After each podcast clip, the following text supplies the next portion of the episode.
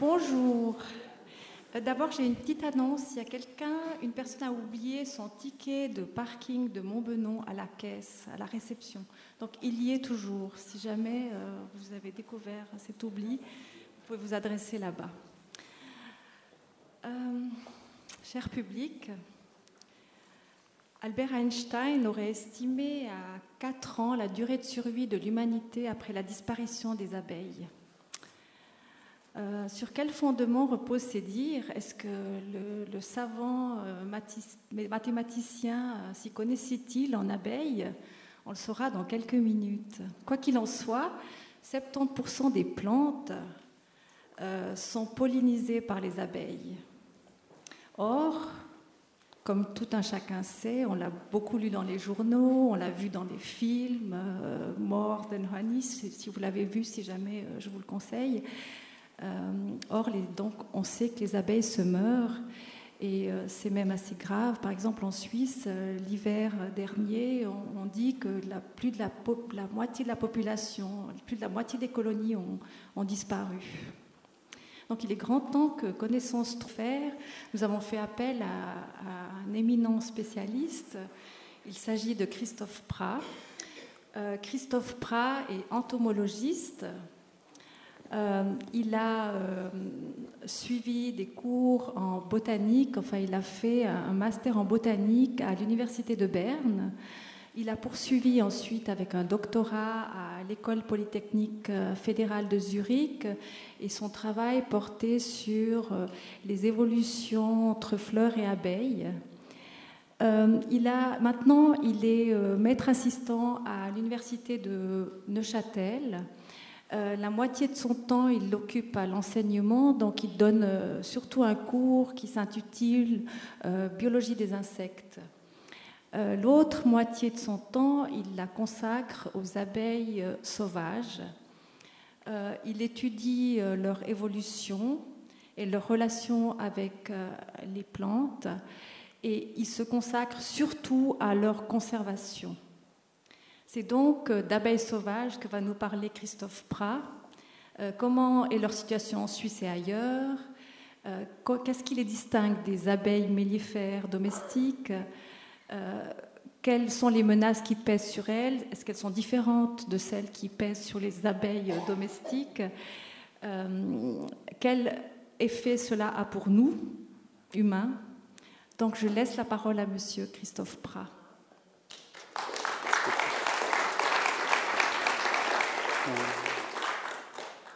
Voilà, bonjour à tous, j'espère que vous m'entendez bien. Euh, je suis très heureux d'être ici. Je me réjouis de vous parler un tout petit peu plus euh, de mon sujet préféré, les abeilles, mais je vais essayer de vous présenter différents aspects de ces fameuses abeilles dont on parle tellement.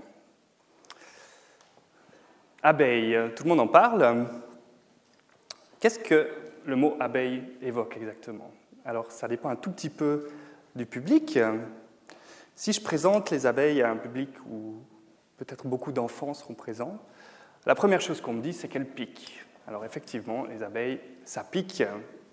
Parfois, elles sont quand même euh, fort intéressantes, même si elles piquent. La deuxième chose que le mot abeille évoque, c'est bien évidemment le miel. Tout le monde fait l'association entre l'abeille et le miel. Et de plus en plus, depuis quelques années, on en parle énormément, chaque fois que je mentionne le mot abeille ou que je mentionne mes recherches, on me parle d'un certain scientifique, Albert Einstein, et on me demande est-ce qu'Einstein avait raison? Est-ce qu'on a véritablement 4 ans à vivre si l'abeille disparaît? Voilà un tout petit peu pour introduire ce sujet qui est euh, d'actualité et euh, dont, euh, les médias parlent énormément en ce moment. Alors quand même, pour préparer ces conférences, je me suis toujours un tout petit peu intéressé, est-ce qu'Einstein a vraiment écrit beaucoup sur les abeilles et comment il est arrivé à ces, fameuses quatre années? Donc j'ai recherché un tout petit peu euh, ce qu'avait dit le, le savant. L'avantage, c'est que tout ce qu'a écrit Einstein est disponible sur Internet. Toutes les archives d'Einstein, aussi bien ses livres, bien entendu, ses publications scientifiques, mais aussi toute sa correspondance est entièrement sur Internet. Donc ce qui est assez intéressant, c'est que si on va sur ce site et on tape le mot abeille dans toutes les langues possibles, on a zéro euh, euh, sujet qui apparaît, puisqu'Einstein n'a jamais écrit le mot abeille de sa vie. Pourtant, il y a cette fameuse phrase que tout le monde connaît, le jour où l'abeille disparaîtra, l'homme n'aura plus que quatre années à vivre. Alors bon, il est toujours possible qu'il ait dit cette phrase lors d'un congrès ou à des collègues, c'est possible. Moi, ce que je m'attendais de trouver, c'est quelque chose comme ça, un Albert Einstein qui fait des calculs extrêmement compliqués et qui arrive à déduire que, euh, en prenant en compte la vitesse de la lumière, de la, vitesse de la lumière, etc., on arrive à ce chiffre de 4 ans. En fait, euh, la réalité est un tout petit peu différente. Cette phrase a été mentionnée pour la première fois en 1994. Aucune mention dans les archives d'Einstein. Et puis, euh, cette phrase a été présentée sur un tract distribué par des apiculteurs en France lors d'une manifestation. Et en 1994, eh bien, on ne parlait pas encore de pesticides, un petit peu quand même, pas encore d'effondrement des colonies.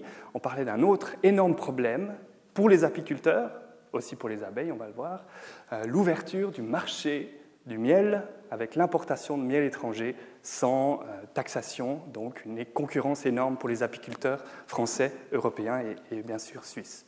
Alors ce qui est génial dans le monde d'aujourd'hui, c'est que l'information a bien passé. Félicitations aux apiculteurs français. Si on tape sur Google, vous connaissez tous Google, on tape Einstein et abeilles en anglais, on obtient 8 millions de pages Internet. C'est quand même génial. Si on fait un autre exercice, on tape Einstein et atome, on obtient seulement 5 millions de pages Internet. C'est quand même génial, hein, le monde actuel. Par contre, ce qui est absolument incroyable, c'est que cette information est toujours présente à la une des journaux. Einstein avait raison, l'humanité est en danger, etc. Les abeilles disparaissent. Voilà comme petite introduction pour Einstein. Donc, euh, le message que vous pouvez vous rappeler si vous le désirez, c'est qu'Einstein n'a jamais vraiment fait de recherche sur les abeilles. Il connaissait probablement pas grand-chose aux abeilles, avec tout le respect que j'ai pour lui, et cette phrase ne vient probablement pas de lui. Mais je suis content qu'elle ait été prononcée, puisque ça fait parler du sujet, et puis c'est un bon vecteur euh, au niveau de la communication. Si moi je dis quelque chose, vous n'allez pas vous en souvenir. Par contre, si Einstein aurait dit quelque chose, alors là, vous allez vous en souvenir. Voilà un tout petit peu euh, en guise d'introduction à cette petite présentation. Et voilà maintenant les sujets euh, que j'aimerais aborder. On pourrait aborder d'autres sujets lors de la discussion après. C'est un petit peu les sujets que j'ai choisi euh, de vous présenter maintenant, durant cette présentation. Euh, je suis scientifique, donc je ne fais pas vraiment de politique. Euh, je m'intéresse surtout à l'abeille d'un point de vue scientifique. Donc ce que je vais vous présenter, eh c'est cet aspect scientifique autour de cette discussion sur les abeilles. Déjà, qu'est-ce, que l'abeille? Qu'est-ce que l'abeille domestique? Qu'est-ce que les abeilles sauvages? Ce sont des sujets que j'estime important de présenter. Je vais vous parler un tout petit peu de ce déclin des abeilles, et cette fois, à nouveau, avec l'œil d'un scientifique. Je vais essayer de vous présenter les différentes causes qu'on soupçonne être derrière ce déclin, mais si vous attendez une réponse précise sur la cause du déclin des abeilles, eh bien malheureusement vous allez être déçu parce que je ne fais pas de recherche là-dessus et je crois que malheureusement personne ne peut montrer du doigt la cause précise exact et unique du déclin des abeilles. Ensuite, je vais parler un tout petit peu euh, des conséquences. Ce déclin des abeilles, on en parle beaucoup. Faut-il en avoir peur? Quelles sont les conséquences? On va s'arrêter un tout petit peu sur ces aspects ensemble en troisième partie euh, de mon exposé. Alors cette fois un tout petit peu plus sérieusement, qu'est-ce que le mot abeille évoque? Eh bien généralement, quand on pense abeille, on pense à une espèce d'abeille qui est illustrée ici. Il s'agit de l'espèce domestique, l'abeille domestique, qu'on appelle aussi l'abeille mellifère, Apis mellifera. C'est une espèce euh, qui est indigène en Europe, euh, également au Moyen-Orient, même dans une grande partie de l'Afrique, et que l'homme a graduellement domestiqué pour la production de miel.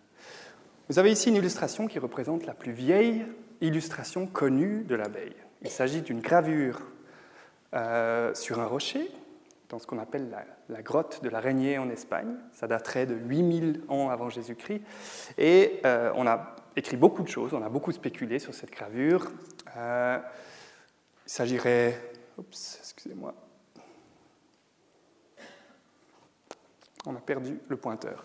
Ça très bien, j'aurais les mains libres. Il s'agirait d'un d'un enfant qui récolte du miel. Certains ont dit que c'est une femme, d'autres ont dit que c'était un vieillard. Donc on a plus ou moins tout dit. La seule chose sur laquelle on est plus ou moins tous d'accord, c'est qu'il s'agit d'abeilles qui volent autour d'une certaine cavité que l'artiste de l'époque a utilisée pour représenter la ruche, ou plutôt l'essaim, euh, qui était peut-être une cavité dans un rocher ou une cavité dans un arbre. C'est là que l'abeille euh, mellifère à l'état sauvage pose ses rayons. Et la personne a une sorte de panier ou de récipient, donc cela indique très clairement qu'il y avait récolte de miel. Cette illustration, la première mention, si vous voulez, dans, toute l'histoire de l'humanité de, l'abeille, illustre très très bien la relation très proche entre les abeilles ou l'abeille euh, et l'homme. Donc avant d'être domestiquée, l'abeille mellifère était une espèce sauvage qui euh, fabriquait ses rayons de cire et de miel dans des cavités naturelles et que l'homme a utilisé euh, peut-être depuis toujours comme source de sucre et de, miel. Pour parler véritablement des tout débuts de l'apiculture, euh, il faut euh, avancer un tout petit peu dans le temps, et c'est dans la civilisation des Égyptiens que l'apiculture voit véritablement le, le, jour. On a également des témoignages de cette époque sous forme de gravures sur des pierres euh, où on euh, reconnaît des abeilles et certains signes de récolte du miel, donc véritablement d'apiculture. Alors je dis toujours à mes étudiants que les abeilles normalement ont six pattes, donc les Égyptiens soit ne savaient pas très très bien compter, soit ils avaient une façon de représenter les abeilles à quatre pattes que je ne peux pas bien comprendre, mais passons euh, sur le détail. Donc les premières, premiers témoignages d'apiculture au niveau des Égyptiens. Ensuite les Romains ont euh, continuer ou développer plus loin l'apiculture, et c'est au Moyen Âge que l'apiculture s'est répandue en Europe, euh, pour deux raisons. Toujours le miel, bien évidemment, mais c'était souvent dans les monastères qu'on trouvait des abeilles, puisqu'il y avait une autre source, euh, une, autre, un autre, une autre substance très importante produite par les abeilles, c'est la cire qu'on avait besoin pour les bougies. Je tiens à préciser qu'il ne s'agit pas d'apiculture moderne. Parfois, on peut avoir une, version, une vision un tout petit peu idéale de cette forme d'apiculture, ce qui se passait, c'est qu'en fait, on avait euh, une sorte de, petite boîte euh, en bois ou en paille où les abeilles allaient faire leur, euh, leur rayon. Au moment de l'extraction du miel, on sacrifiait la colonie. Donc en fait, on chauffait le tout, le couvain mourait, les abeilles mouraient, et puis on extrayait le miel ou la cire ou ce, ce dont on avait besoin. Donc c'était encore assez loin de l'apiculture moderne où on arrivait à extraire le miel en euh, sauvegardant le couvain pour l'année suivante. Cela est né seulement au XVIIIe ou XIXe siècle, donc euh, bien, bien après. Voilà donc cette abeille, l'abeille domestique. Je vais en parler passablement durant cet exposé, mais il s'agit d'une espèce d'abeille. Or, il existe dans le monde 20 000 espèces d'abeilles. Donc, je vais également vous parler un tout petit peu des 19 999 autres, puisque c'est le sujet de mes recherches, et euh, qu'il s'agit également d'une partie très importante euh, des espèces d'abeilles. Ces autres abeilles, on verra qu'on les appelle généralement des abeilles sauvages, donc c'est des espèces qui sont proches parentes de l'abeille domestique. Vous avez un exemple ici d'une espèce qui est très commune un peu partout en Suisse.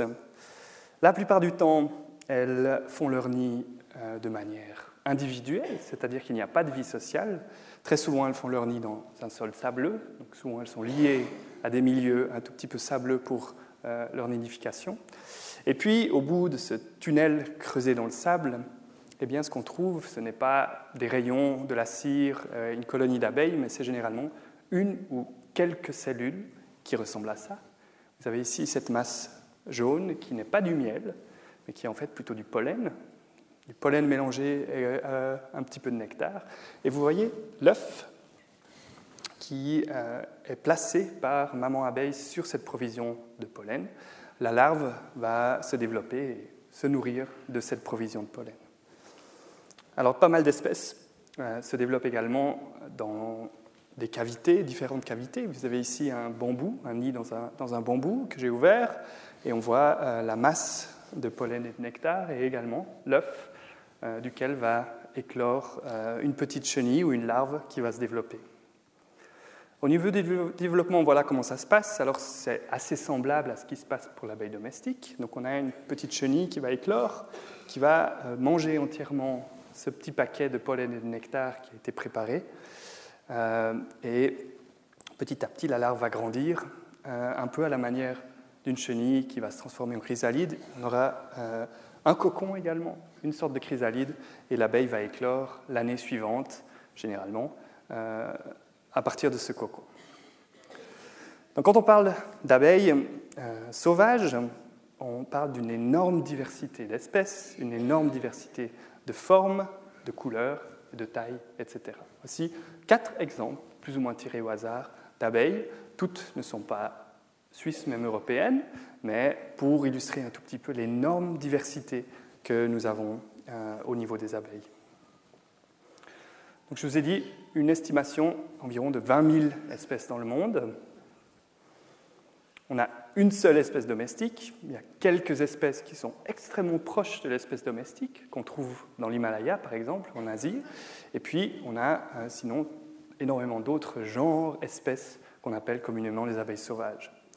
On les appelle parfois également des abeilles solitaires, mais il faut savoir qu'une euh, proportion assez importante de ces abeilles sauvages est également sociale.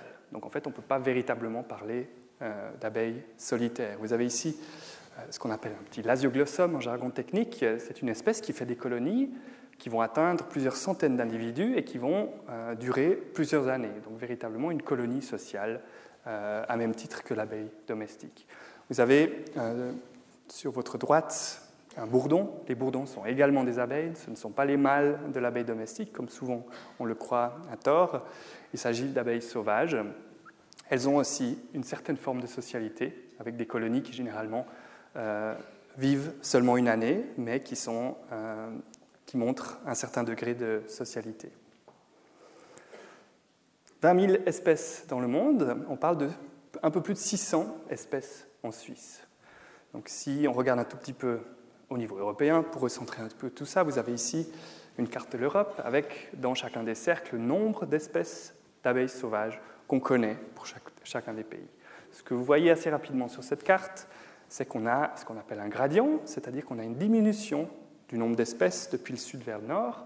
Et ça, ce n'est pas lié à des activités humaines ou l'agriculture, c'est vraiment simplement quelque chose de climatique. En fait, les abeilles sont un groupe qui aime le soleil, la sécheresse, et euh, qui sont plus diversifiés dans le sud.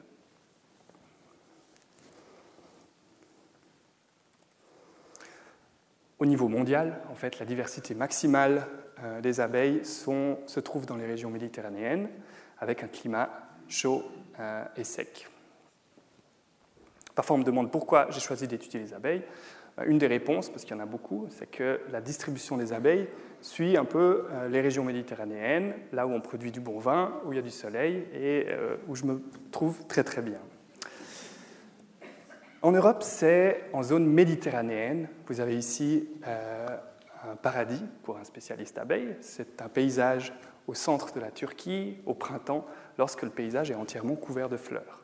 Voilà la zone où on va trouver le maximum d'espèces et également d'individus, d'abeilles sauvages. C'est également un paradis pour l'abeille domestique, il va de soi. En Suisse, où est-ce qu'on trouve une bonne diversité d'abeilles sauvages? Il s'agit euh, principalement des endroits à basse altitude où on a une bonne diversité de fleurs.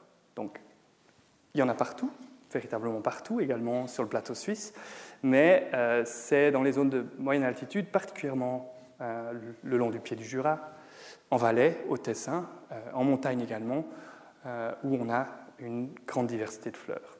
Vous avez ici une image qui vient du Haut-Valais, la région de Tseneken, dans la vallée des Vièges, juste en montant à Zermatt.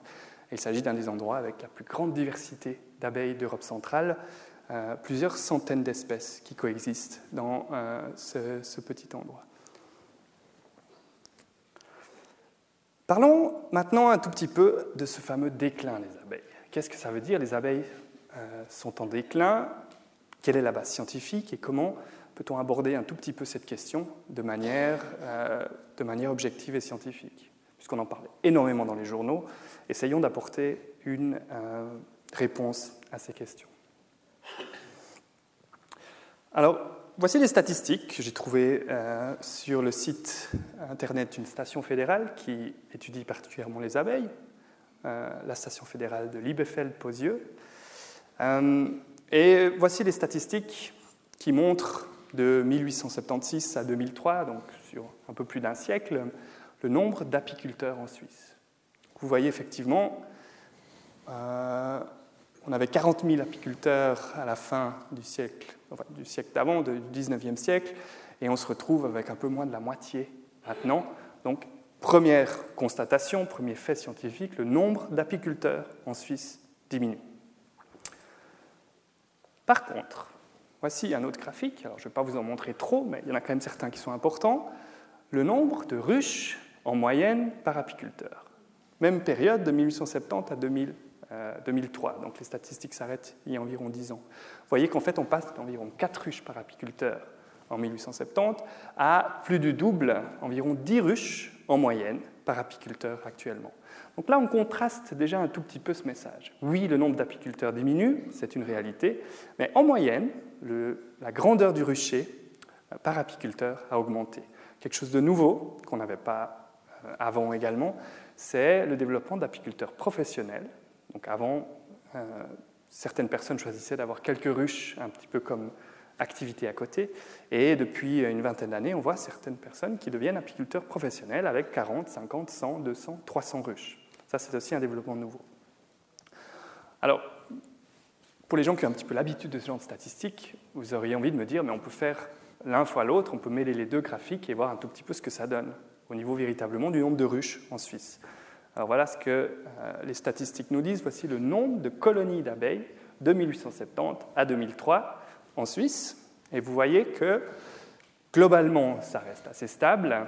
Il y a eu un certain pic euh, autour de la Deuxième Guerre mondiale, une augmentation assez forte du nombre de ruches.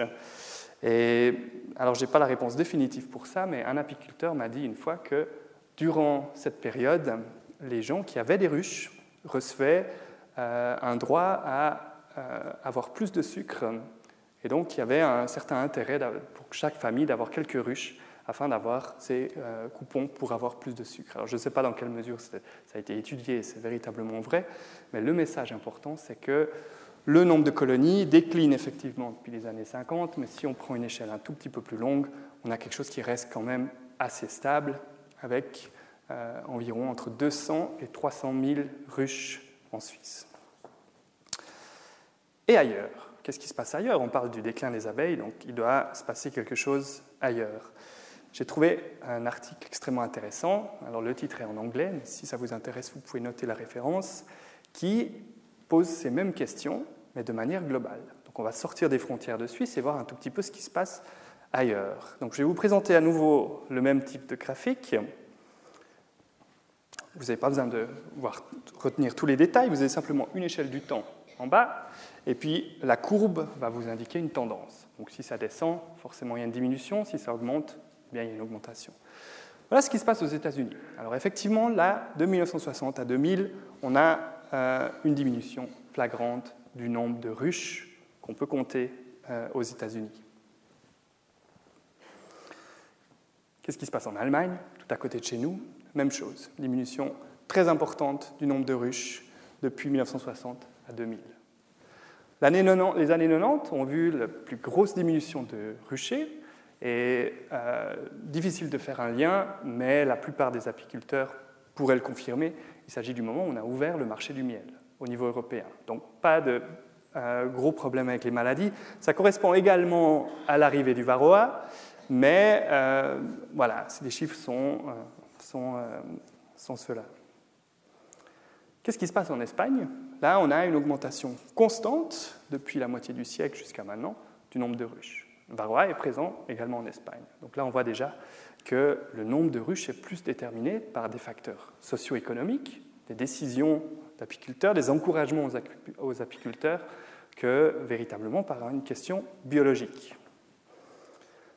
Alors d'autres pays, en Chine, en Argentine, des pays qui ont vu leur production agricole se développer énormément durant la euh, moitié du, siècle dernier. Là, on voit également qu'on a une augmentation jusqu'à 400% du nombre de ruches en Argentine en 50 ans, donc ce qui est absolument énorme. Si on regarde au niveau global, il faut regarder la courbe rouge, on voit que le nombre de colonies d'abeilles au niveau mondial est en augmentation régulière. Donc euh, on ne voit pas de déclin massif de ces colonies, mais plutôt une augmentation euh, assez régulière.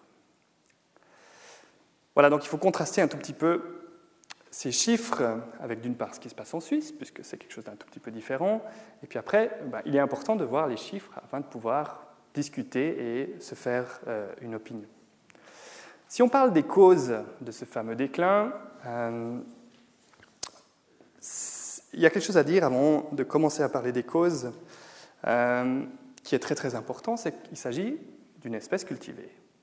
L'abeille domestique était une espèce indigène, euh, en tout cas au, sud de l'Europe. On ne sait pas exactement dans quelle mesure elle était abondante en Suisse ou en Europe centrale, mais elle était une fois une espèce indigène. Il n'existe quasiment plus de population d'abeilles domestiques ou mellifères indigènes chez nous.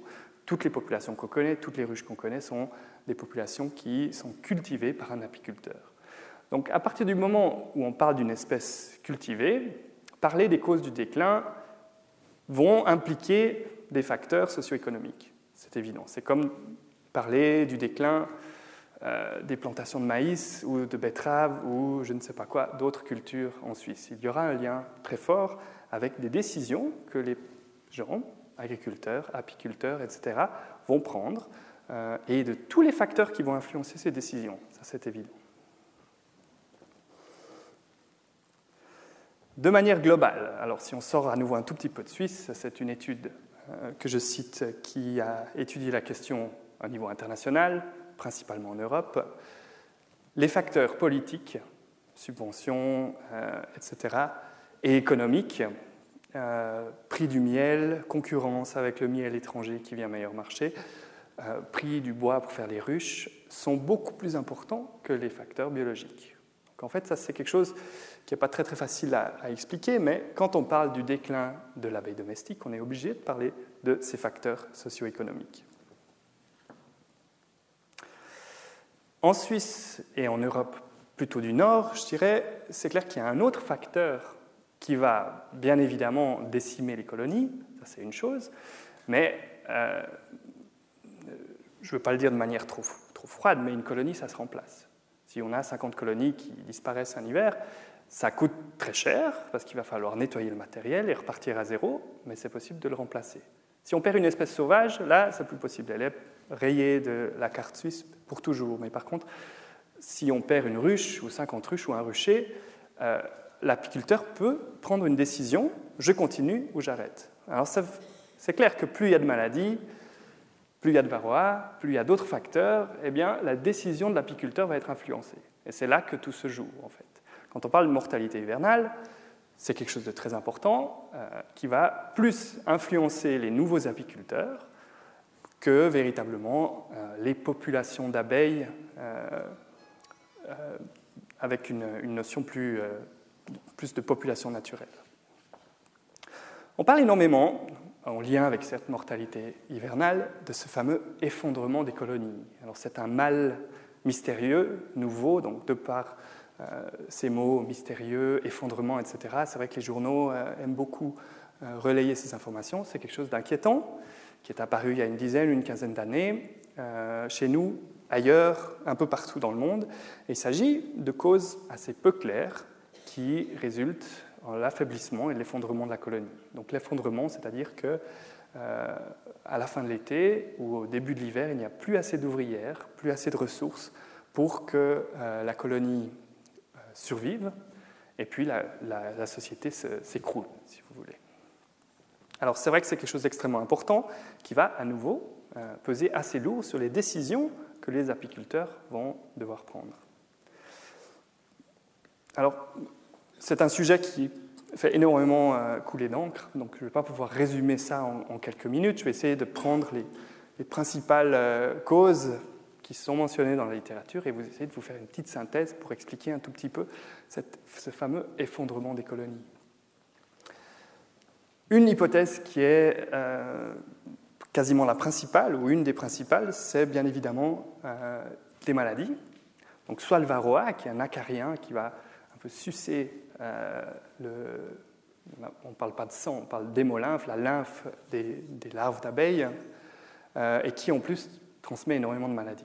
Donc il y a cet aspect des maladies qui est un premier volet de cet effondrement, et on recherche toujours quelle est la maladie ou la combinaison de différentes maladies qui font effondrer les colonies entières. Ça, c'est le premier aspect. Le deuxième aspect dont on parle énormément, c'est ces fameux pesticides, ces nouveaux pesticides euh, qu'on voit, euh, voit, de plus en plus et qui sont au cœur des discussions. On a même euh, actuellement un moratoire qui est principalement en place en raison des abeilles.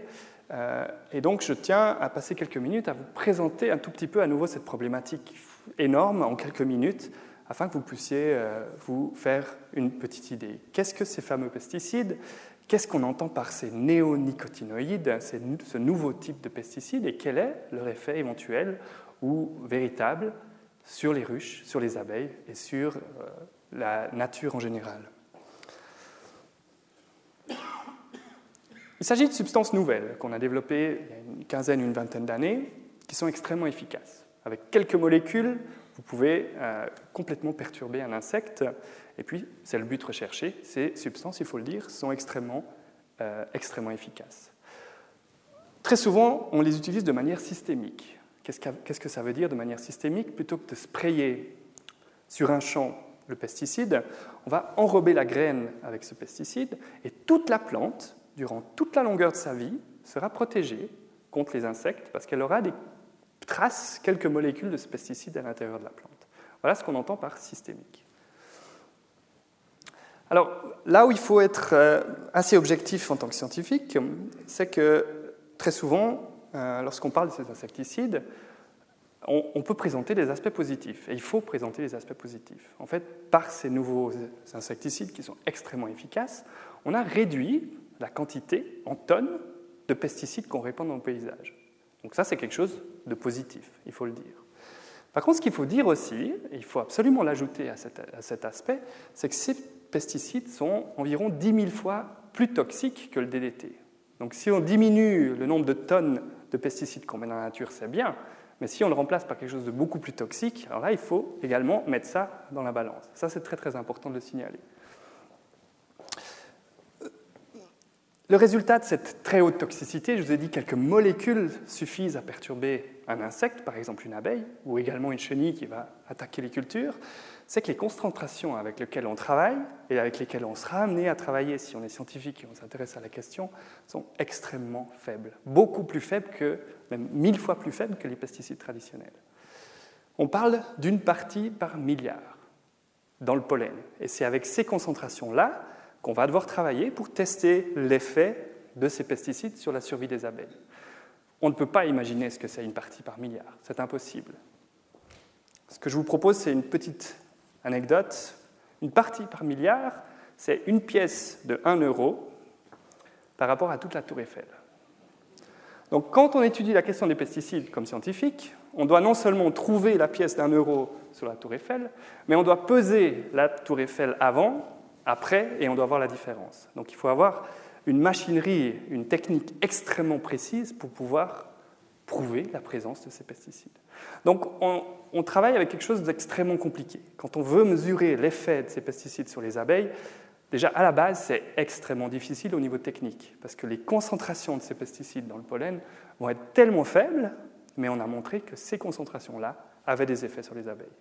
Voilà un petit peu le, cœur du débat, et voilà pourquoi quand on, attend de euh, nos instituts de recherche, l'agroscope, qui nous donnent une réponse précise sur les pesticides. Voilà pourquoi cette réponse n'est pas encore près d'arriver, malheureusement.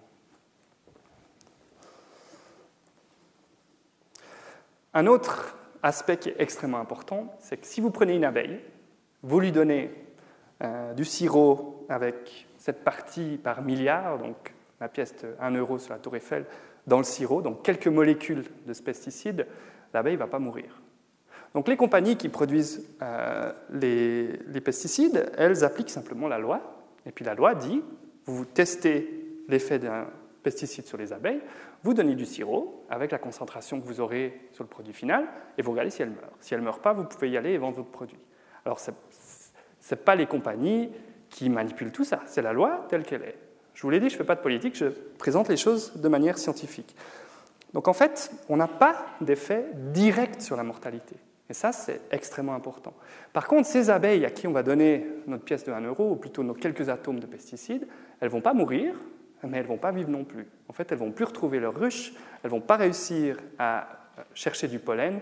Et puis, on a montré que ces quelques molécules de pesticides suffisaient à reproduire les syndromes d'effondrement des colonies.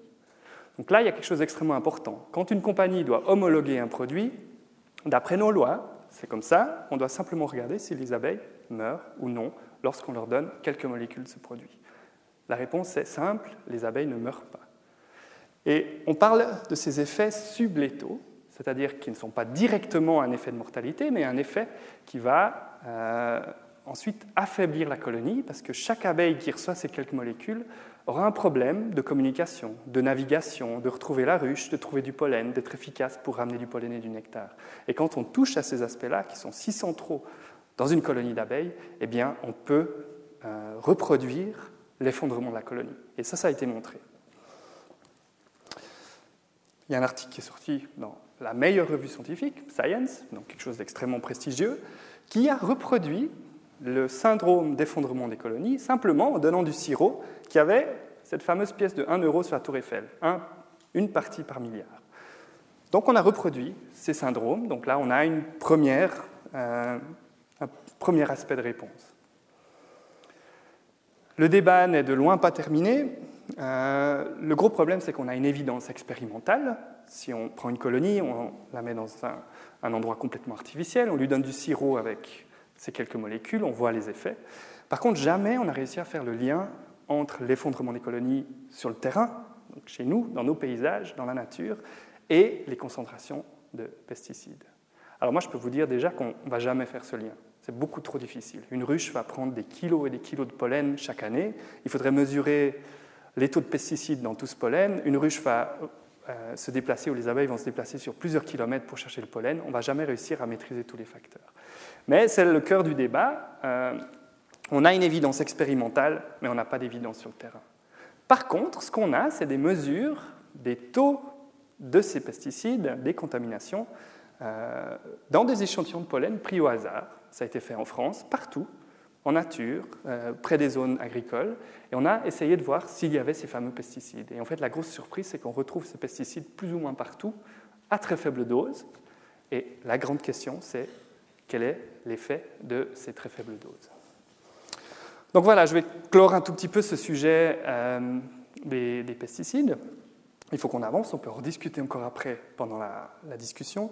Mais euh, voilà, je tiens à les présenter de manière scientifique. Je vous le répète, je ne fais pas de politique et c'est un sujet qui est, pour un scientifique, extrêmement compliqué. Alors après, de faire le lien avec la politique et la régulation, c'est encore plus compliqué parce qu'il y a énormément d'intérêts qui euh, sont bien évidemment représentés.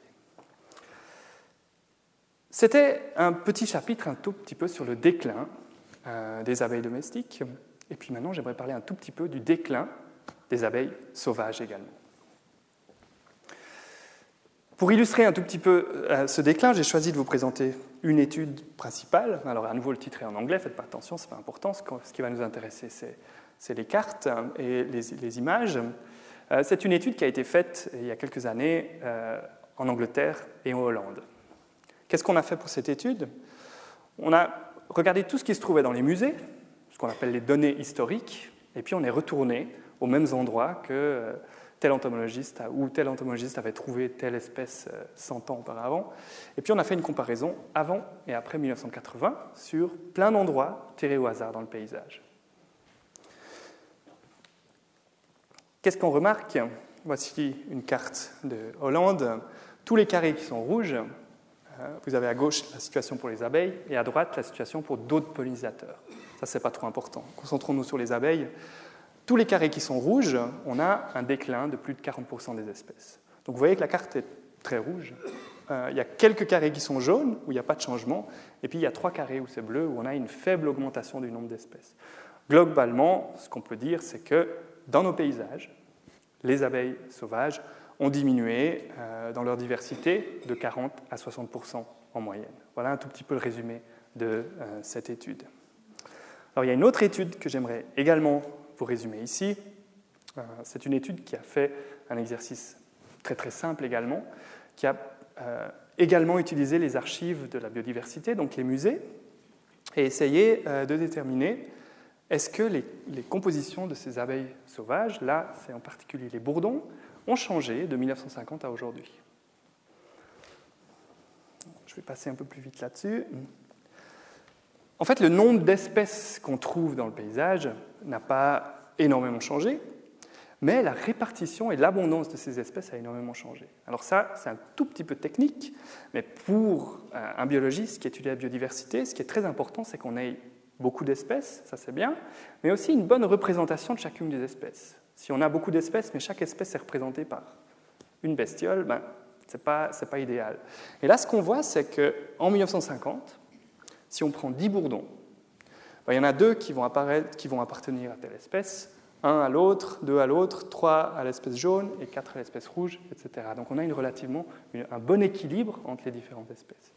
Si on prend la situation en 2010, sur 10 bourdons, on en a 7 ou 8 qui appartiennent à une seule espèce, et puis les autres sont devenus beaucoup plus rares. Donc les espèces sont toujours présentes, mais l'équilibre naturel entre les espèces s'est altéré. Et on a une diminution euh, de, des espèces les plus rares au profit de quelques espèces beaucoup plus communes. Voilà un tout petit peu euh, pour euh, introduire ce sujet. Un peu plus concrètement maintenant en Suisse. On a, je vous ai dit, environ 600 espèces d'abeilles en Suisse. Eh bien, ce n'est pas tout à fait exact parce que environ 12% de ces 600 espèces sont déjà rayées de la liste suisse. Elles ont disparu. Donc en fait, quand on parle de 600 espèces, c'est faux. Il faudrait dire 540, puisqu'on en a déjà perdu 12%. Ensuite, euh, près de la moitié de ces 600 espèces sont euh, sur la liste rouge, c'est-à-dire la liste qui présente toutes les espèces menacées, et près de la moitié de ces espèces sont en danger d'extinction, donc menacées. Une espèce emblématique, une grosse espèce d'abeille solitaire, euh, c'est une espèce que j'aime bien parce que c'est une des premières mentions d'une abeille solitaire dans la littérature française, mais dans la littérature de manière générale. 1742, une encyclopédie sur les insectes, euh, où l'auteur euh, de Réaumur, ou Réaumur dit que cette espèce est extrêmement commune partout, principalement dans sa maison à Paris. Il habite dans un quartier à côté de Paris et il dit que cette espèce est très commune sur le mur de sa maison. Maintenant, cette espèce est quasiment disparue d'Europe, on n'en trouve quasiment plus euh, en France et euh, en Suisse, elle est également très très rare. Fabre, un entomologiste très fameux euh, du sud de la France, racontait que les maisons s'écroulaient parce que cette abeille maçonne construisait des nids dans les toits et les toits s'écroulaient en raison de la surcharge de nids de cette abeille. Donc on voit qu'on a un déclin qui est vraiment massif. Parlons un tout petit peu des causes de ce déclin. Euh, des abeilles sauvages. Donc là, contrairement à une abeille qui est domestiquée et qui est maintenue par l'homme, on a affaire à des espèces sauvages. Donc la cause du déclin euh, est complètement différente et on n'aura pas ce facteur euh, de, maintien par les, par les, humains. Les abeilles sont extrêmement exigeantes au niveau de leur habitat. Elles ont besoin de fleurs, mais elles ont également besoin d'endroits où elles peuvent faire leur nid. Je vous ai montré ces petites galeries sous terre où les abeilles allaient euh, placer leurs cellules. Eh bien, elles ont besoin de, sable, elles ont besoin parfois de bois mort, elles ont besoin de pierres, elles ont besoin de différentes structures pour euh, pouvoir se maintenir. Je vous présente ici une petite espèce qui a besoin de quelque chose de très particulier. Elle va nicher uniquement dans les coquilles d'escargot vides. Donc, il faut des coquilles d'escargot pour que cette espèce se maintienne. Elle va faire ses cellules à l'intérieur euh, du colimaçon, et euh, lorsqu'on ouvre cet escargot, voilà à quoi ça ressemble. On a le pollen à nouveau, comme vous l'avez vu avant, avec la petite larve qui est en train de se développer. Donc à l'intérieur d'une coquille d'escargot. Une autre espèce qui a disparu de Suisse en 1920, euh, elle était assez répandue entre Lausanne et Genève, donc vraiment sur l'ouest de la Suisse. c'est une espèce qui est très particulière. Ici, elle ne visite pas cette fleur pour le pollen ou pour le nectar, mais pour découper un petit bout de, euh, de pétale afin de construire son nid. Et en fait, elle niche dans le sol, à nouveau dans le sable, mais elle tapisse entièrement son nid avec des pétales de fleurs pour protéger euh, sa descendance. Donc c'est une espèce qui est très très spécialisée. C'est pas étonnant que c'est la première espèce qu'on a, une des premières espèces qu'on a perdues en Suisse.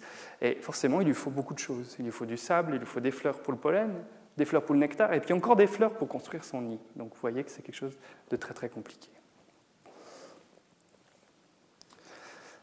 Ce qui est très important, c'est qu'il faut une bonne diversité et des fleurs en abondance. Et quand on voit nos paysages agricoles, eh euh, ce n'est pas très difficile à imaginer que les abeilles ne se sentent pas très à l'aise. Un petit calcul. Vous avez ici une cellule qui va produire une abeille, puisqu'il y a un seul œuf. Combien de fleurs faut-il pour remplir cette cellule? Combien de fleurs sont nécessaires au niveau de la quantité de pollen produite? Si vous passez votre doigt sur une fleur, vous n'aurez pas énormément de pollen. On a fait ce calcul. On a pris cette cellule, on l'a dissous dans de l'eau. Après, par des moyens de dilution, on a compté exactement combien de grains de pollen il y avait dans cette cellule. Et on a fait la même chose avec les étamines. On a pris une fleur entière, on l'a trempée dans l'eau et on a compté tout le pollen qu'il y avait dans une fleur. Avec ça, on obtient le nombre de fleurs qui est nécessaire pour une seule abeille. Voilà les chiffres. Cette abeille à gauche, qui est une petite abeille spécialisée sur les campanules, sur les clochettes, a besoin entre 22 et 30 fleurs pour une seule cellule, donc pour fabriquer une seule abeille. Cette petite abeille à droite a besoin de 9 fleurs de renoncules, elle est spécialisée sur les renoncules pour construire sa cellule. Donc vous voyez que si vous voulez une population d'abeilles de 200, 300, 400 individus, euh, il faut multiplier ça par le nombre de fleurs nécessaires, il faut une surface entière couverte de fleurs. Et ça, c'est extrêmement important. Cette abeille dont Réaumur a parlé en 1742, qui a disparu quasiment d'Europe, cette abeille a besoin de 1000 fleurs de l'esparcette, une plante qui était autrefois très très répandue, pour produire une seule cellule. 1000 fleurs, c'est absolument énorme, et c'est ça qui va être nécessaire pour produire une abeille. À titre d'indication, cette abeille fait à peu près la même taille que l'abeille domestique. Donc combien est-ce que de fleurs est-ce que l'abeille domestique a besoin pour se reproduire? Peut-être pas 1000, mais disons 100 fleurs au minimum pour une abeille. Une colonie d'abeilles, c'est 100 000 abeilles. Donc réfléchissez un tout petit peu au nombre de fleurs dont on a besoin.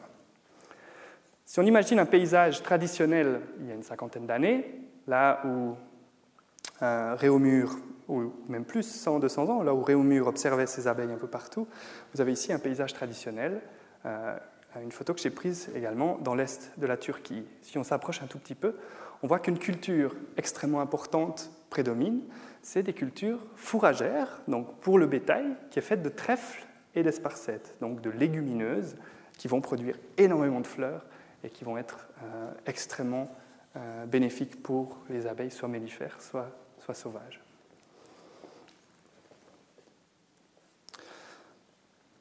Pour terminer un tout petit peu, euh, on va poser un tout petit peu la question des conséquences de cette disparition, ce déclin d'abeilles. Ici, vous avez un, un, de mes collègues canadiens qui est spécialiste d'abeilles, c'est quelqu'un qui aime bien provoquer. Et une fois, à une assemblée de l'ONU, discutant de la biodiversité, il a dit si tous les oiseaux étaient morts, il n'y aurait que les ornithologues et les éleveurs de poulets qui seraient, fâchés. Si toutes les abeilles disparaissaient, eh bien, on assisterait à une famine mondiale.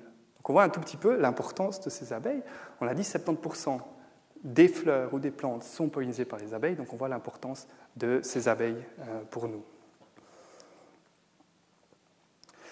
Au niveau de l'agriculture, on va faire un tout petit jeu ensemble, et puis vous allez voir un tout petit peu euh, l'importance de ces abeilles.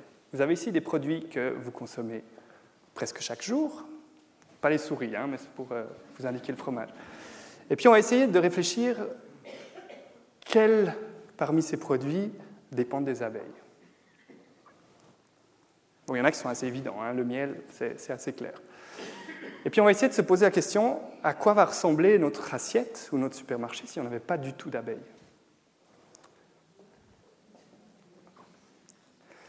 Première chose à dire, il y a certains produits dont on mange de grandes quantités qui n'ont absolument pas besoin d'abeilles. C'est le cas des céréales, du maïs également, euh, de l'huile d'olive et de différentes autres cultures qui n'ont absolument pas besoin d'abeilles. Donc là, on a déjà des produits qui vont être absolument pas affectés par la disparition des abeilles. À l'autre extrême, on a des produits qui dépendent, qui dépendent 100% des abeilles. Bien évidemment le miel, et puis ce petit bout de gâteau-là, il est recouvert d'amandes, et puis les amandes, en fait, c'est euh, un fruit un tout petit peu particulier. Sans pollinisation, il y a zéro fruit. Vraiment zéro. Il n'y a pas de pollinisation par le vent, il n'y a vraiment aucune euh, transmission de pollen. Donc sans abeilles, on n'aura absolument pas d'amandes. Donc ça, c'est deux produits qu'on peut rayer directement de notre assiette. Bon, alors voilà, le miel, on fait du très bon miel avec du, sirop de maïs, hein, au pire, voilà, on rajoutera quelques arômes, on peut tout faire à l'heure actuelle, c'est pas trop, trop grave. Ce qui est plus important, c'est les autres produits dont je n'ai pas parlé encore. Quid du café, des tomates, des pommes, de la viande et du fromage? Ça, c'est assez particulier. Hein. la, viande et les abeilles, on ne fait pas le lien tout de suite. Le fromage et les abeilles, pas facile. Au niveau suisse, on est gâté. Euh, on n'a qu'à aller chez Landy, on achète euh, de l'engrais et puis on peut le mettre sur nos, sur nos prés. On aura assez euh, d'herbes pour nos vaches, pour fabriquer du lait, etc. Peut-être dans 50 ans, ce sera plus la même chose. Peut-être le prix des engrais va augmenter, parce qu'on s'approche quand même d'un affaiblissement des stocks naturels d'engrais. Mais il faut penser qu'au niveau mondial, la nourriture principale des vaches, ce n'est pas seulement l'herbe, mais pour faire un bon fourrage, il faut une herbe qui est un tout petit peu plus riche en protéines. Et cette herbe, eh on la trouve euh, principalement chez le trèfle, et on utilise toujours le trèfle énormément pour produire du lait et de la viande ou la luzerne. Vous voyez ici une, plante de luzerne. Ces deux plantes font partie des fabacées, des légumineuses, euh, sont entièrement dépendantes des abeilles. Donc sans ces plantes, euh, sans, les abeilles, pardon, plus de trèfle, plus de luzerne. Vous allez me dire, mais la luzerne, j'ai pas besoin d'abeilles. Moi, je vais chez Landy, j'achète un sac de graines de luzerne, je le plante et c'est bon. Oui, mais pour produire ce sac de graines de luzerne, eh bien, vous êtes obligé à un certain moment d'avoir des abeilles. Et sans abeilles, eh bien, plus de luzerne. Donc voilà comment une grande partie de notre alimentation, ce n'est pas seulement euh, le miel et certains fruits, mais c'est une grande partie de notre alimentation qui dépend de manière plus ou moins indirecte des abeilles. Et une assiette sans abeilles ressemblerait à ça. Donc on aurait, plus, on aurait tout autant de pain et de maïs. Par contre, à nouveau, en Suisse, on a de la chance. Je pense qu'on n'aurait aucun problème. La viande serait beaucoup plus chère, les pommes seraient beaucoup plus chères, et puis même certains autres produits comme le café seraient beaucoup plus chers. On pourrait toujours les offrir, mais au niveau mondial, euh, il y aurait euh, euh, d'énormes problèmes. Alors, je vais passer là-dessus assez rapidement. À nouveau, un graphe qui montre un tout petit peu les changements agricoles de 1950 à, l'heure actuelle. Donc on voit qu'on a une augmentation au niveau mondial de beaucoup de produits. On a une augmentation en rouge du nombre de ruches, en bleu de certaines cultures qui ne sont pas dépendantes des abeilles. Mais on a une autre augmentation qui est très intéressante, c'est celle-là, c'est l'augmentation de la part d'agriculture qui dépend des abeilles. Et ça, c'est assez effrayant. De plus en plus, les agriculteurs se tournent vers des produits alternatifs qui vont leur apporter un tout petit peu plus, les fruitiers, les fraises chez nous, les amandes en Californie. Pourquoi? Parce que ces produits sont moins euh, sensible à la concurrence internationale. Les amandes, ce n'est pas encore quelque chose qu'on produit trop ailleurs, donc on voit là un marché euh, très intéressant pour les agriculteurs. Et la proportion de cultures qui dépendent euh, des pollinisateurs, des abeilles, augmente de manière constante, c'est la courbe que vous voyez en vert ici, plus rapidement que l'augmentation des autres cultures et l'augmentation des abeilles. Donc on peut effectivement avoir un certain problème. Voilà, un petit mot pour la fin. Euh, je vous ai parlé d'amandes.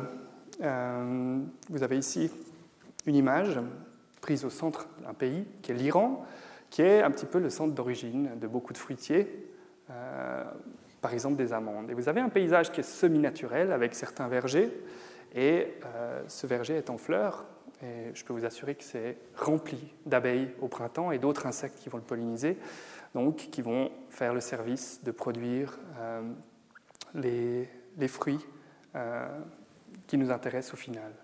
Et voilà un autre milieu où on trouve des amandes. Il s'agit d'un champ euh, d'amandiers. Vous l'avez peut-être vu dans ce très beau film de M. Imhoff, More Than Honey. Et on pense toujours, bon, ça c'est un, un, super endroit pour les abeilles, c'est génial, il y a plein de fleurs, c'est parfait. En fait, il s'agit d'un désert biologique, d'une monoculture. Il y a une seule espèce, les abeilles, elles sont bien heureuses là pendant deux semaines maximum. Après, il faut les mettre ailleurs. En plus, le miel qu'ils produisent est dégueulasse, il faut le dire franchement, c'est amer, c'est pas bon, le miel d'amandier. Donc en fait, on est obligé de virer le miel, de ne pas le garder, et puis de mettre les ruches ailleurs pour qu'elles, pour survivent.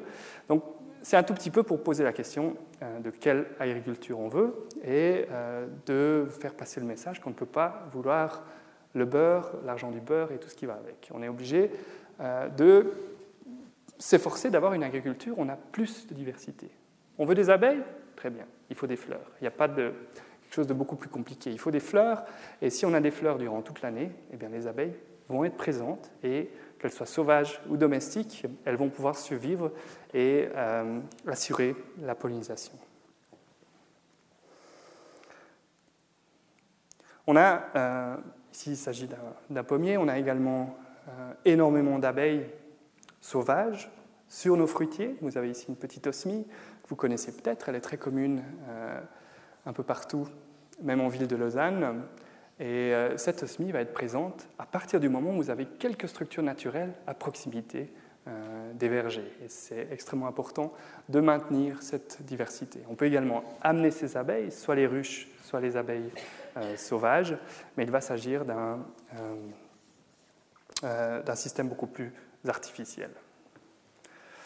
Voilà, je vais conclure ici. Donc on a parlé un tout petit peu d'abeilles, on a parlé un tout petit peu des déclins, déclin de l'abeille domestique, des déclins des abeilles sauvages. On s'est penché un tout petit peu sur les causes, sans apporter de réponse, mais en présentant un tout petit peu la complexité euh, des systèmes. Et j'espère que ça va vous permettre euh, d'avoir un de nouvelles idées sur ce sujet dont on parle, dont on parle énormément. Voilà, et je suis sûr qu'on a encore le temps pour des questions. Je vous remercie.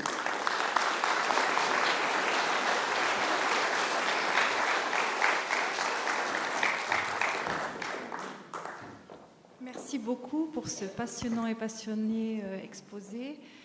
Euh, Monsieur Prat nous a brossé un, tableau euh, très complet de la situation des abeilles domestiques et sauvages ici et ailleurs. Maintenant, je pense que vous avez certainement des questions. donc, on vous prie de lever la main et on va venir vers vous avec le micro. À vous.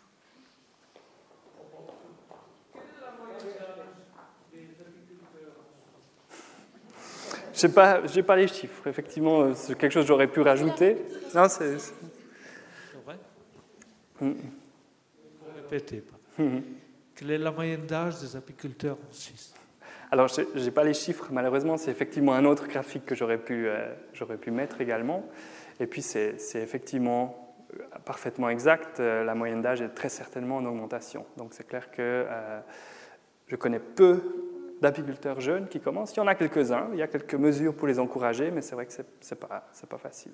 On a euh, un problème, euh, je veux dire problème, c'est peut-être pas le bon mot, mais euh, l'apiculture a été pendant très longtemps un, à côté de beaucoup de personnes, un à côté qui procure énormément de plaisir. On y consacre le temps qu'on voulait, que ce soit une heure par jour, une heure par semaine, un peu moins, et c'était très très plaisant. Maintenant, le problème qu'on a avec des nouvelles maladies, le varroa, d'autres problèmes, c'est que c'est plus qu'un tout petit peu. Il faut être bah, vraiment, il faut avoir du temps. Les gens ont moins de temps, de moins en moins. Et puis, euh, c'est un à côté qui est beaucoup plus difficile. Et c'est ça un peu le message que je reçois d'amis euh, apiculteurs qui nous disent c'est plus un à côté qui est aussi, satisfaisant qu'avant. Parce que c'est vrai que quand euh, en hiver vous allez nettoyer votre rucher puis que la moitié des ruches sont, sont mortes, il y a l'aspect sentimental, mais il y a surtout après le travail, l'investissement financier et puis le, plaisir qui part finalement, le plaisir qui n'est plus là. c'est vrai que euh, si on doit résumer un petit peu ce qui se passe autour de chez nous, c'est ça en fait. C'est les apiculteurs qui arrêtent parce que ce n'est plus compatible avec leur vision de l'apiculture. Et ça, je peux le comprendre alors absolument. La vision de l'apiculture, c'est un à côté qui procure du plaisir. Et je souhaite que ça reste comme ça. Et malheureusement, c'est un à côté qui, prend, qui devient plus exigeant. Et euh, il faut faire plus attention. Et, beaucoup de gens arrêtent pour ces raisons. J'ai une question générale sur le miel lui-même. Oui. Quel est le rôle, soit de la nature, soit des apiculteurs, qui provoquent le miel, certaines fois très coulant, d'autres plus épais ou plus sucré? Est-ce que ce sont des raisons automatiques ou bien faites par les apiculteurs? Ouh là là, oh, je ne suis pas spécialiste de ça. Déjà, première chose, qu'est-ce que le miel? Peut-être je vais détourner un petit peu la question. Le miel est en fait, avant tout, avant d'être quelque chose que nous on mange, c'est une nourriture que les abeilles stockent pour passer les mauvais jours et plus particulièrement pour passer l'hiver. Donc c'est en fait un stock de nectar qu'elles vont concentrer, modifier et euh, qu'elles vont stocker dans leur ruche pour pouvoir se nourrir quand il fait mauvais. Les abeilles sauvages ne font pas de miel. Les bourdons remplissent des petites cellules avec du nectar pour quand même avoir cette euh, ressource d'énergie. Maintenant, pourquoi le miel parfois est, différent? Le miel va dépendre en fait de, des fleurs et de, la source qui a à la base permis de créer ce, miel. Donc, euh, certains miels d'été seront peut-être auront une, tendance à être plus dérivé du miel à puceron, par exemple, qui est plus liquide, hein, qui va moins cristalliser. C'est un tout petit peu les propriétés euh, du miel qui vont soit cristalliser, soit pas cristalliser, qui vont euh, influencer la, consistance du miel. Donc c'est ça que je peux répondre dans les très grandes lignes. Si un apiculteur est présent et qu'il aimerait préciser quelque chose, aucun problème. Euh, vous avez fait allusion à des, hum, ajustements économiques qui explique euh, le, le, déclin peut-être de la production de miel, en tout cas. Ouais, en Vous pourriez en dire davantage? C'est assez difficile parce que euh, si on voit les graphiques, c'est vrai que c'est dans les années 90 qu'on voit le pic, enfin vraiment la grande baisse du nombre d'apiculteurs en Allemagne, en France, en Suisse. Et puis, c'est toujours la même chose quand on est scientifique, c'est extrêmement difficile de dire oui, c'est ça la raison. On peut voir une corrélation avec certains aspects, et puis on peut vraiment. Il y a deux choses qui se sont passées en même temps et puis peut-être les choses sont liées. Hein. La première, c'est l'Union européenne, euh, avec l'ouverture des marchés, qui a eu deux conséquences. C'est d'une part l'importation de miel très très bon marché qui venait d'ailleurs. Et c'est vrai que je ne sais pas dans quelle mesure c'est plus vrai ailleurs, euh, en France qu'en Suisse, je ne sais pas, mais quand même le coût de l'apiculture est un facteur important. Donc pour un petit producteur, euh, si le miel ne se vend plus, ben, ça devient quand même difficile. Et puis c'est un hobby qui est cher. La deuxième chose, c'est que l'ouverture de, l'Europe, c'est aussi en parallèle la globalisation et puis l'arrivée en Europe d'un certain pathogène, le varroa. Et ça, c'est aussi dans les années 85-90. Et puis, il faut, il faut le dire, ce qu'il en est, le varroa a euh, un rôle très important euh, sur le psychologique, en fait, sur vraiment le. Je vous parlais de ce hobby euh, assez plaisant. Maintenant qu'on a le varroa, c'est pas si facile en fait. On doit traiter, il faut mettre parfois des substances chimiques, on peut plus prendre le miel après qu'on traite, il faut faire attention. C'est devenu plus compliqué. Donc ça, je, suis sûr que les deux facteurs ont en fait joué ensemble pour euh, cette diminution la, plus abrupte dans les, années, euh, dans les années 90. Maintenant, quel facteur chez nous, quel facteur ailleurs, je ne sais pas, ça va dépendre. Mais je pense que ce sont ces deux facteurs qui ont joué un peu ensemble. Merci. Oui, bonjour, merci pour votre exposé. Euh, j'aimerais revenir sur une affirmation qu'il y avait dans votre exposé justement, dans laquelle vous disiez euh, cette fameuse part sur le milliard d'insecticides absorbés par les abeilles ne les mène pas à la mort. Non. On est tous contents, on applaudit de demain. Mais juste après, c'était écrit, elle ne meurt pas, mais ne peut plus euh, se comporter comme doit se comporter une abeille. Donc moi, si je prends ça sur moi, je me dis, ben, je suis vivant, mais je ne plus à rien. Je veux dire, euh, euh, même si vous ne faites pas de la politique, j'aurais souhaité que vous disiez quand même que ça revient au même. Voilà, alors je vais préciser un tout petit peu les choses. D'une part, je fais aussi de la politique dans le sens où c'est clair, j'essaie de ne pas trop prendre position, mais je me bats aussi pour la conservation des abeilles et on parle énormément de ces pesticides et j'essaie de donner un avis scientifique. Là où on parle de, mortalité d'effets sublétaux, ce qu'il faut savoir, ce sont les faits, c'est qu'au moment où une entreprise doit homologuer un pesticide, elle doit recevoir l'autorisation des euh, organes politiques, elle fait ses tests qui portent que sur la mortalité. Et c'est regrettable. Et c'est là euh, l'aspect sur lequel nous, les scientifiques, on veut vraiment se battre, c'est pour qu'on inclue d'autres tests avec euh, d'autres choses. Alors effectivement, ce qu'on a montré, c'est que les abeilles qui euh, ont quelques molécules de ce pesticide, eh bien, elles ont un déclin énorme dans leurs facultés, euh, au niveau du cerveau, au niveau de l'orientation. Vous savez que l'abeille, c'est la façon dont elle s'oriente, elle peut retrouver sa ruche, elle va communiquer aux autres ouvrières où sont les sources florales, c'est quelque chose d'absolument fascinant. Et le pesticide, justement, agit justement là où ça fait mal, sur cette communication. Alors, oui, effectivement, je veux, vous faites bien de, relever la chose. Euh, et puis après, il y a toute la discussion, mais est-ce qu'on a la preuve que ce sont ces pesticides Oui ou non? Alors après, là, ça va dépendre de comment on interprète la science. Si on prend la santé humaine, à partir du moment où on fait des tests cliniques, donc une expérience, et on montre des effets, là c'est bon. On peut interdire les substances, on peut prendre des décisions politiques. Au niveau euh, de l'environnement, de la biodiversité, là c'est un tout petit peu plus compliqué. Et euh, ce que les politiques attendent, c'est en fait la preuve par neuf qu'une ruche qui est plus proche d'une source euh, contaminée avec les pesticides aura plus de mortalité qu'une ruche qui est placée dans les montagnes. Et lorsqu'il y a eu toute cette discussion, donc maintenant on a un moratoire sur certains de ces pesticides, pour moi ce n'est pas une très très bonne chose parce que ce moratoire va concerner uniquement 10% des pesticides qu'on met en Suisse. Dans deux ans, on sera exactement au même point, on n'aura strictement rien avancé. Euh, la politique s'est demandé, OK, quels sont véritablement les faits? Et euh, Agroscope a pris position et a dit, on ne peut pas montrer du doigt les pesticides parce qu'il y a des ruches qui disparaissent en montagne. Et là, on n'a pas de pesticides. Il y a des ruches qui disparaissent au milieu des Alpes. Là, on n'a pas de maïs, on n'a pas de pesticides. J'aimerais quand même dire une chose qui est extrêmement importante. Qu'est-ce qu'on fait du maïs en Suisse? Je pense que vous le savez tous. On ne le mange pas. Le maïs, 90% de la production en Suisse, ou même plus, ça va dans les vaches. C'est les vaches qui, le, consomment. On fait du lait, on fait du fromage, etc. Le euh, fumier, le purin, va contenir ces insecticides qui sont dans le maïs, puisque c'est des systémiques. Et tout ce fumier, on va l'épandre partout dans notre paysage, en fait. Ce qui est logique, c'est évident. Donc si on se pose la question, oui, en montagne, il n'y a pas de pesticides, mais les abeilles se déclinent quand même, je ne dis pas que c'est en lien avec les pesticides. J'en ai aucune idée. Il n'y a aucune étude qui a essayé de montrer ça. Moi, la question que j'aimerais poser, c'est est-ce qu'il y a des pesticides en montagne? Personne n'a jamais mesuré. On a fait une étude en France, on a trouvé des pesticides partout. Est-ce qu'il y a des pesticides en montagne en Suisse? Je ne sais pas. Mais ce que je sais, c'est que les vaches consomment du maïs.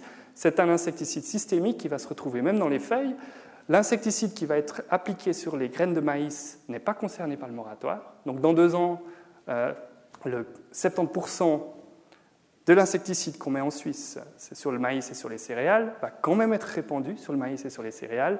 Et tout ce qui est répandu sur le maïs va être consommé par les vaches et va se retrouver sur les prairies à fleurs qui vont être visitées par les abeilles. Je ne dis pas que c'est la réponse à tout, je dis qu'il faut étudier ça. Il faut voir s'il y a des pesticides en montagne sur nos prairies fleuries, d'où ils viennent, d'où ils viennent ces pesticides, et euh, tirer les conséquences. Mais l'argument, euh, il n'y a pas de pesticides en montagne, il est, il est extrêmement dangereux. J'ai parlé un peu plus longtemps, excusez-moi, je crois qu'il y avait une autre question ici. Oui Oui, oui Je voulais vous demander, est-ce une réalité que quoi, le miel un désinfectant, c'est un antibiotique, parce que je me souviens que lors des grippes, des toux, etc., on disait il faut manger du miel. Alors, est-ce qu'il y a réellement quelque chose dans le miel? Alors là, je suis désolé, je ne suis pas capable de vous répondre.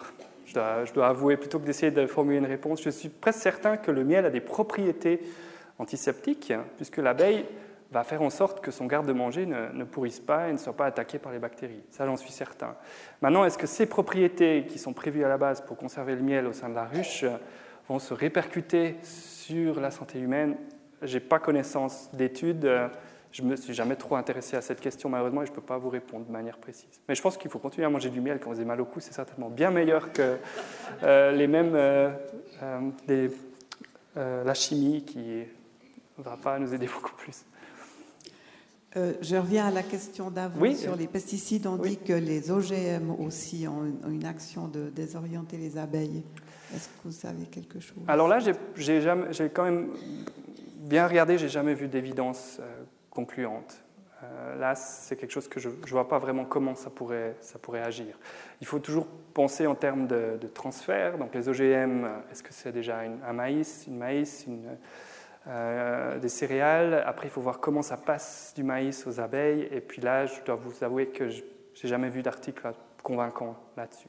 On parle beaucoup également des ondes, la téléphonie, les ondes radio, etc.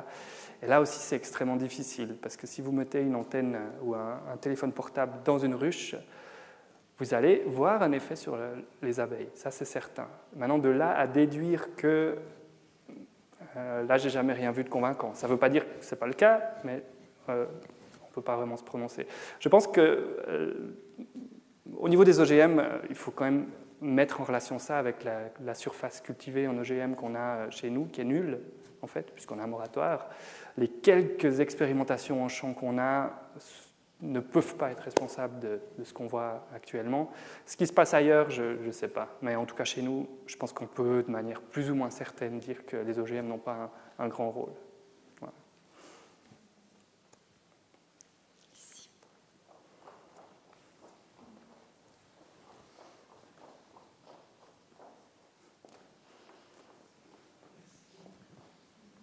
J'aimerais m'adresser à l'entomologiste particulièrement.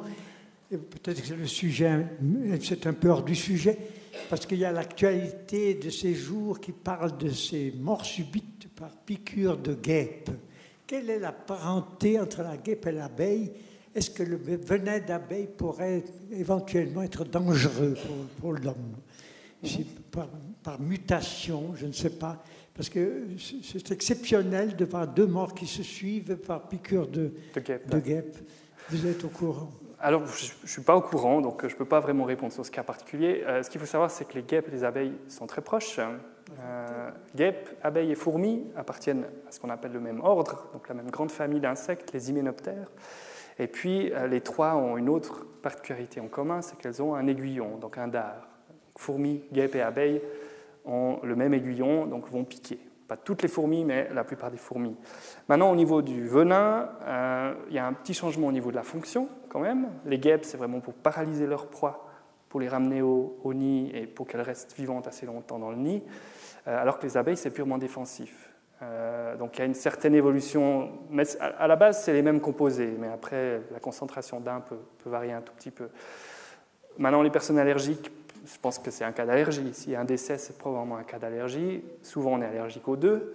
Parfois, on est allergique qu'aux abeilles, parfois qu'aux guêpes. Donc, euh, je ne peux pas me prononcer beaucoup plus. Mais voilà. ce sont des groupes très proches et la molécule, le principe de base du venin est, est le même. Ouais. Je vous en prie. Encore.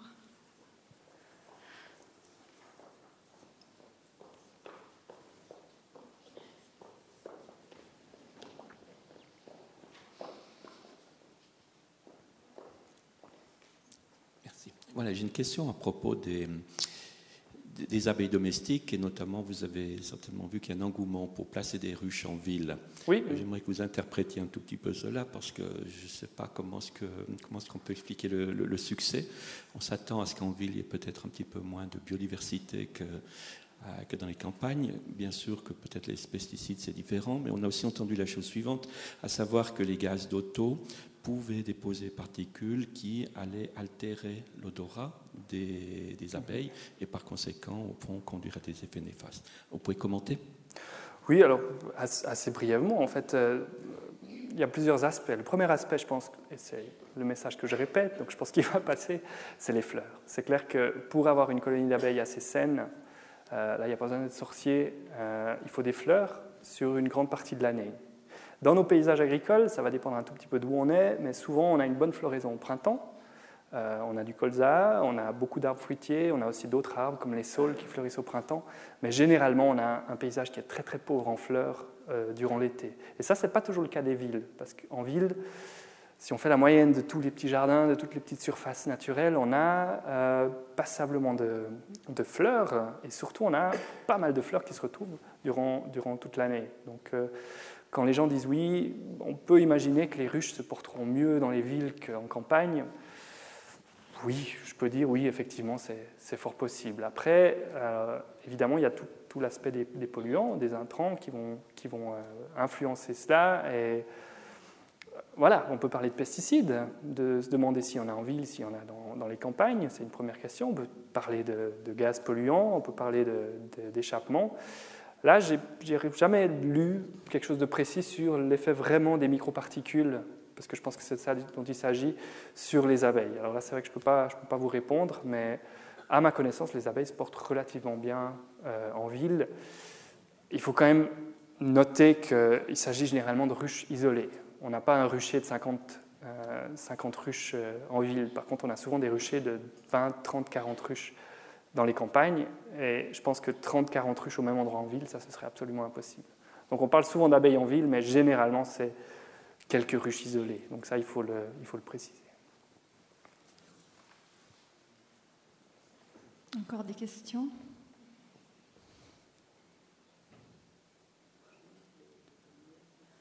Euh, Moi, j'en aurais une. Oui. En fait, vous, vous, avez montré que les abeilles se portent mieux dans les climats chauds et secs. Alors, le réchauffement climatique, ça serait peut-être une solution pour sauver les abeilles ah, Oui, il faut nuancer un tout petit peu. D'une part, la, phrase les abeilles se portent mieux en climat plus chaud, c'est délicat. C'est là qu'est leur, leur, diversité maximale. Mais quand j'ai, il y a deux semaines, j'étais à Berne pour défendre un projet sur les abeilles. J'ai présenté cette même carte avec la diversité des espèces en Europe.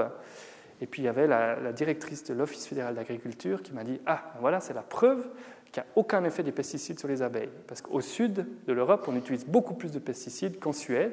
Et on voit qu'on a 1000 espèces d'abeilles en Espagne et seulement 40 espèces en Suède. Donc il faut faire très attention. Au sud, on a plus de diversité de manière naturelle. Ça ne veut pas dire qu'elles se portent mieux. Ça veut dire que sur l'ensemble de l'Espagne, de l'Italie ou de la Grèce, on a plus d'espèces d'abeilles.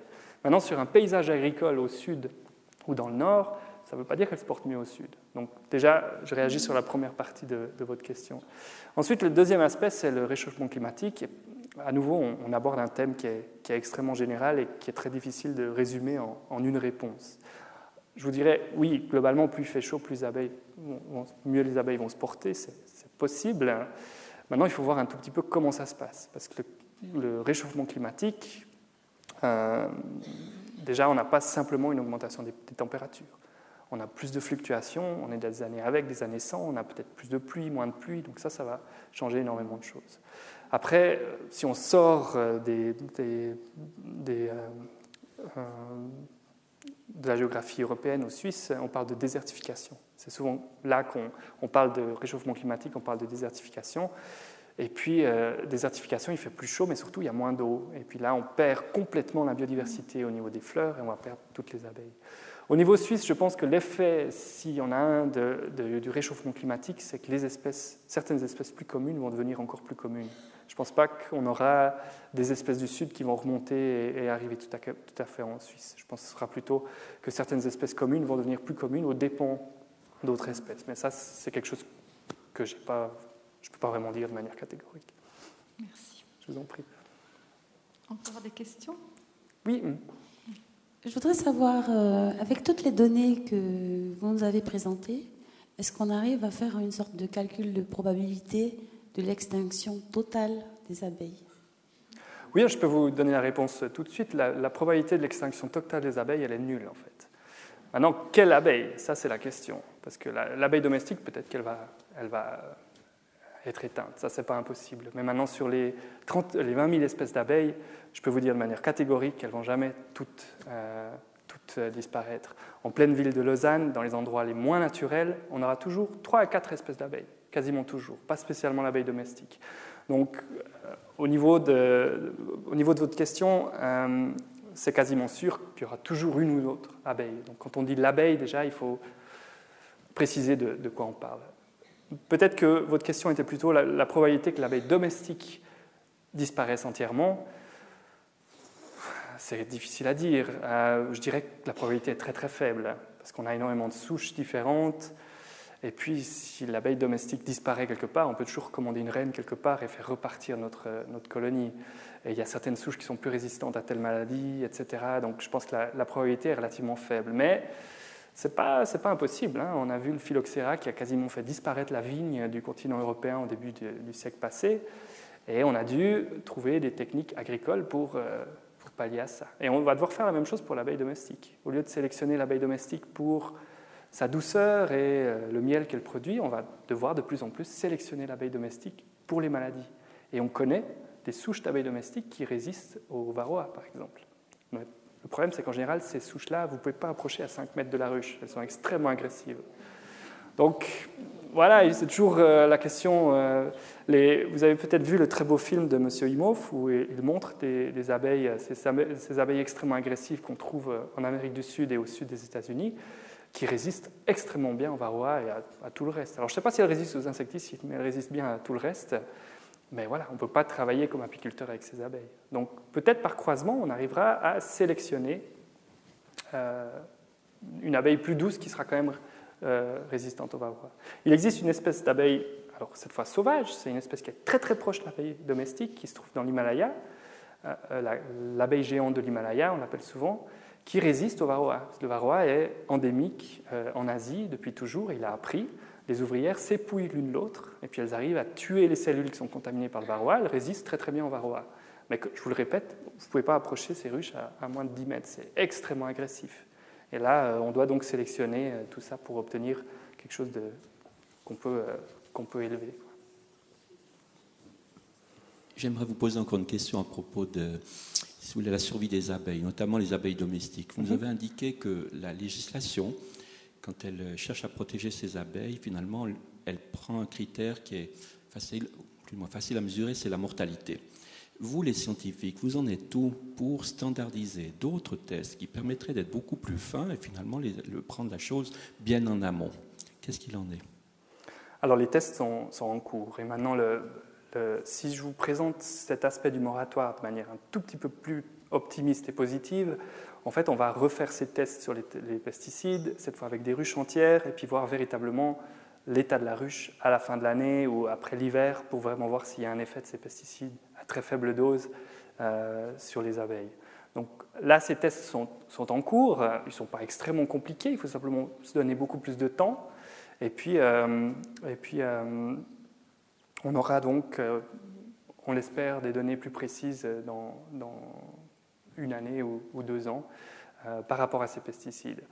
Pour moi, il y a un autre aspect qui est beaucoup plus important que de faire ces tests, parce qu'au final, j'ai l'impression qu'on joue avec les mots. On sait qu'aux doses euh, de 1 ppb, donc une partie par milliard, les abeilles sont sensibles, elles meurent, et on sait qu'on a ces doses dans 60% des échantillons de pollen. Donc pour moi, on pas besoin de faire plus de liens. On a assez cherché. Maintenant, il faut trouver une solution pour essayer de voir quelle est la contamination des écosystèmes par ces pesticides. Et je pense que l'aspect euh, mesurer ces pesticides un peu partout en Suisse, voir où ils sont là, est-ce qu'ils viennent de cet enrobage? Est-ce qu'ils viennent d'une contamination de, l'eau? Parce qu'en Hollande, c'est le problème qu'on a, c'est que l'eau contient ces pesticides partout. Donc en fait, tout le pays nage sur des pesticides, y compris les populations humaines. Je pense que là, pour moi, c'est vraiment la voie à, à favoriser. C'est vraiment de voir quelle est la source de contamination, où se retrouvent ces pesticides et comment peut-on travailler pour réduire euh, cette, contamination. Et là, je pense que euh, malheureusement, il y, a encore, pas mal de choses à faire et puis on, bute à, une technique extrêmement difficile. Mesurer la quantité de ces pesticides dans l'eau, c'est très très difficile malheureusement. Et là, euh, là, il faut mettre les moyens, il faut mettre le temps et puis il faut vraiment une vision. Donc j'espère que ça va, J'espère que ça va se faire. Donc pour repréciser, c'est peut-être le mot de la fin s'il n'y a pas d'autres questions, il y a eu trois, euh, ce qu'on appelle des motions parlementaires à Berne, donc des parlementaires qui ont pris la parole et qui ont demandé au gouvernement, le Conseil fédéral, de réagir par rapport à la mort des abeilles. Ces trois motions se sont succédées dans les deux dernières années, et puis en juin, le Parlement a voté euh, un plan d'action, ou voté plutôt euh, la création d'une commission et d'un plan d'action à très court terme pour évaluer l'effet de ces insecticides et puis essayer de comprendre qu'est-ce qui, euh, qu'est-ce qui fait disparaître l'abeille. Donc on est en cours. Donc cette commission, elle, elle, est en train de rendre ses rapports maintenant et puis il y aura de la recherche qui va se faire bientôt. Et on espère que ça va bouger de, de ce côté-là. Mais c'est vrai que c'est une question qui est complexe au niveau scientifique, comme vous l'avez vu, et puis extrêmement complexe au niveau, au niveau politique, c'est clair. Il y a les intérêts euh, des agriculteurs qu'il faut, qu'il faut respecter. Les agriculteurs veulent minimiser les risques et veulent euh, une récolte assurée. Il y a les intérêts économiques, il y a, beaucoup d'autres intérêts, et puis euh, il faut trouver un équilibre qui. C'est la politique, quoi. C'est pas, c'est pas facile. Merci beaucoup. Merci à vous.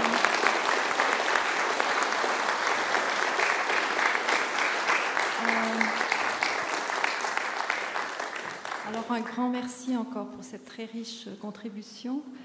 Euh, la semaine prochaine, tout autre sujet.